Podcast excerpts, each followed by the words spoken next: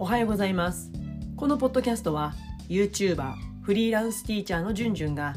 ベテラン世代が人生100年時代に向けて毎日をハブファンするための情報を配信しています。ポッドキャストではちょっと肩の力を抜いてその週にやったことや考えたこと気になることをお話ししていきます。それでは行ってみましょう。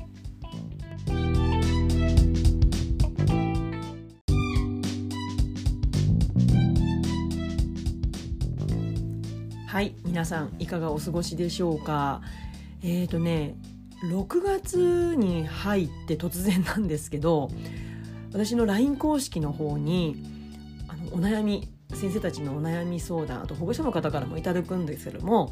あの悩み相談がね結構増えてきたんですよ。あの傾向としてやっぱり4月新年度が始まって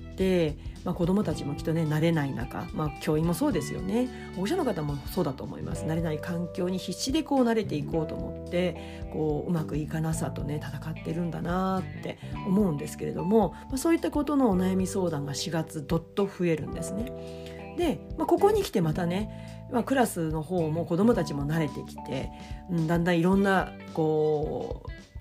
表情をね子どもたち見せてくると思うんですけれども、まあ、そういったことにうんなんか伴ったお悩み相談がここガッと増えてきたんですね。でそれを読ませていただいて感じたのはあこれ過去の私の悩みともうすごい似てるなって感じたんです。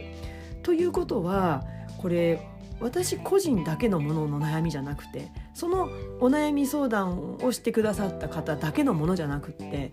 もしかしたらこれ他の先生にもなんか重なる部分があるんじゃないかなと思ったんですね。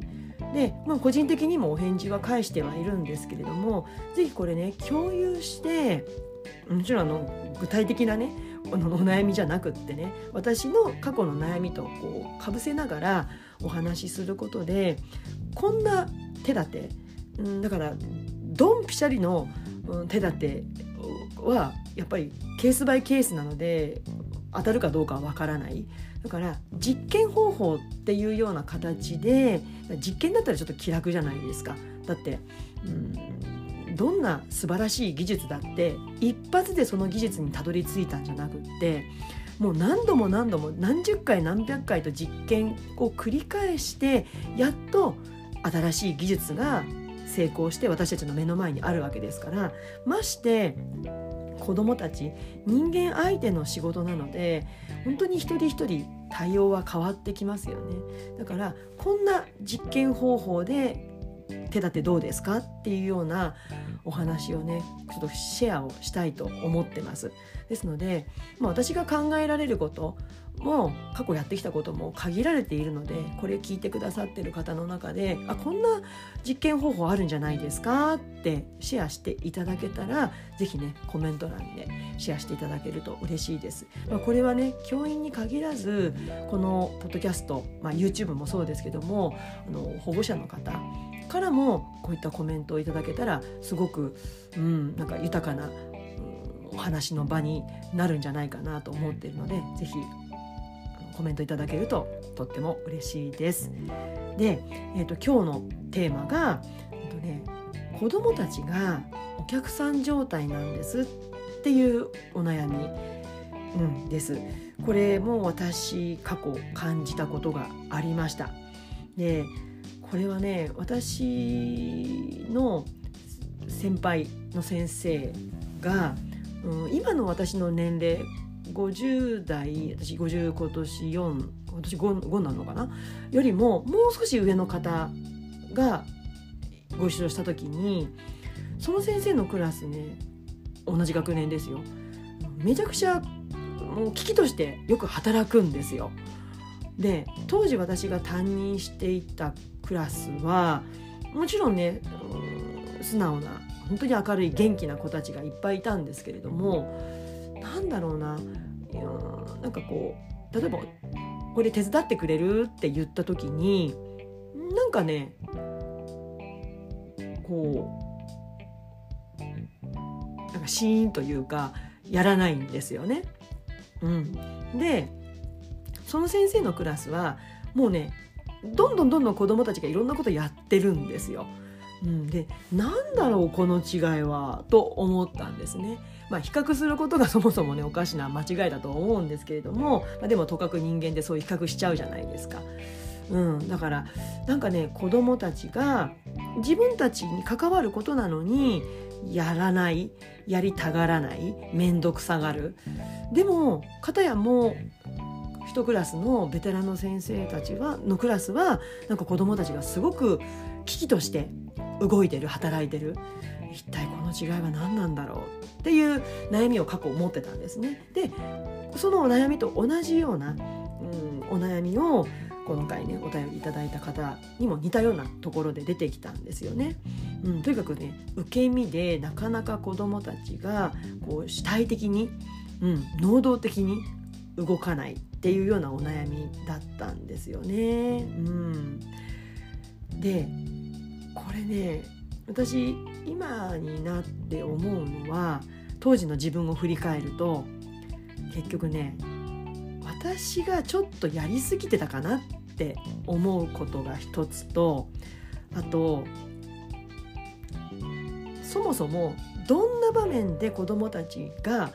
動けるようになってもらいたいのかっていうどんな場面で子どもたちが動ける子になってもらいたいのかっていうのがねなんかね見極めがうんなんかこう浅かったなって思うんですよね。うん、で一つ目のこのやりすぎていたんじゃないかなっていうことって、うんとね、やっぱり子供に任すことができなかったんですよね。うん、だから何でもかんでも自分でやってしまう。うん、でもそのベテランの先生ってそうじゃなかったんですよ。もう子供たちがねやらせるんですね。うん、あこれもお願いあれもありありがとうって言ってね、うん、そういうふうにしてるとやっぱり子どもたちの動きって変わってくるなって今自分がそういうことができるようになって過去の自分と比べた時にあここが違うんだなって思うんですね。でも結局やっぱり自分軸がぶれていたんですよね。つまりどんな子になってもらいたいかどんなクラスにを育てることで、その一人一人の子どもたちの思いや願いが達成できるかっていうことですよね。うん、ってことがきちんと持てるようになったからこそ一歩引いて子どもたちのやりたい気持ちをこうどんどんどんどん背中を押せるようになっただからどんな時に動ける子になってほしいのかっていうことも同じですよね。うん、全部が全部じゃなくってだって子どもたちがやりたいことがある時にそれを無理やりやらせるのってちょっと教師の都合の良さじゃないかなって思うのでもう少しそれはきちんと子どもたちの身になって考えた方がいいって思うんですよね。なので、えー、過去私がやってきた実験方法を振り返るとまずねうん子どもたちがお客さん状態な時ってどんな時なのかなっていうことを見極めることとあとどんな場面で子どもたちにここはちょっとね主体的に動いてほしいなって思うのかっていうそのターゲットの場面を決めるということこれがね一つの実験でした。うん、まず見るってことだよね。そして2つ目は次にそういう場面が決まったら仕掛けるってことですね。あのねやっぱりそのベテランの先生もそうだけど何でもかんでもこちら教師がやるんじゃなくて足りないぐらいがいいんですよね。引くボケる、ね、あれ忘れてたみたいな「なんだよ先生全く」なんて言われながら「先生多分忘れちゃうから僕ここしまったの覚えとくからね」とかっていう風になるぐらいだと子どもたちって頼られている気持ちができるからすごく能動的になれるんですよね生活場面において。でもそういったこうポジティブな動き気持ちが学習にもねやっぱり影響があるんですよね。なのでこうちょっと2つお話しましたね実験方法としてまずターゲットの場面を見極めてそして何でもかんでも、ね、能動的にっていうんじゃなくていやここは例えば給食の準備は少し子どもたちが動けるようにしたいなとか帰りの支度は動けるようになってほしいなとかっていうことを決める。そして次2つ目は仕掛けるですよね。引いてる引くボケる。だからうーんなんかこうのんびり帰りの支度をしてる子がたちが多かった時にね、なんかこう動きがいい子がいた時にあちょっと助けてくれるとかっていう風に先生が手を出すんじゃなくてその子の手を借りるっていうことをこちらが引いて任せると少しそういう子が増えてきてなんか活気の活気づくっていうことがあると思うんですよね。うん、それからあとはうん一人一人の動動きを見るっていうことが大事だなと思います。あのこう受け身で動いてる子たちの動きをよく見る。そしてうんこの子、例えばよく動く子ですよね。これは動かない子をね伝えてもしょうがないので動いてる子がどんな動きをしてたのかっていうのをちょっと見える化してあげる。とその子の動きを真似る子が出てくるんじゃないかな。だから別にこれはそれを撮る撮影するためにあの動画を撮るんじゃなくってあのクラスのね動画を作成する時にたまたま撮れてたらねそれぜひ見せてあげるといいんじゃないかな。ね。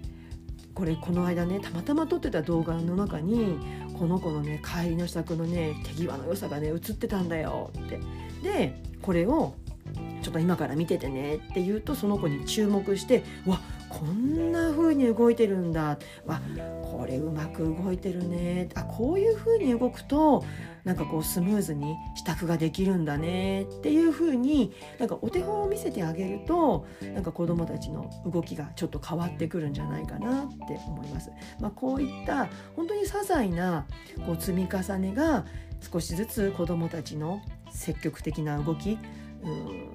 受動的ではなく受け身じゃなくて能動的に動く、うん、一つのきっかけになるんじゃないかなと思って実験方法として挙げてみました。はいいかがでしたでしょうか、えー、今日はお悩み相談の一つ子どもたちがお客さん状態なんですというテーマでお話をしました、まあ、しばらくねこの悩み相談ちょっと溜まっているので、えー、6月中なるかなもしかしたら4月にも入っちゃうかもしれないんですけれども、まあ、こんなね悩み相談のことをテーマに。でこんな実験方法いかがですか？っていうちょっとシェアをしていこうと思ってます、えー、今日の内容に関するご感想お待ちしています。それでは次回のポッドキャストまで。Let's have fun! バイバイ。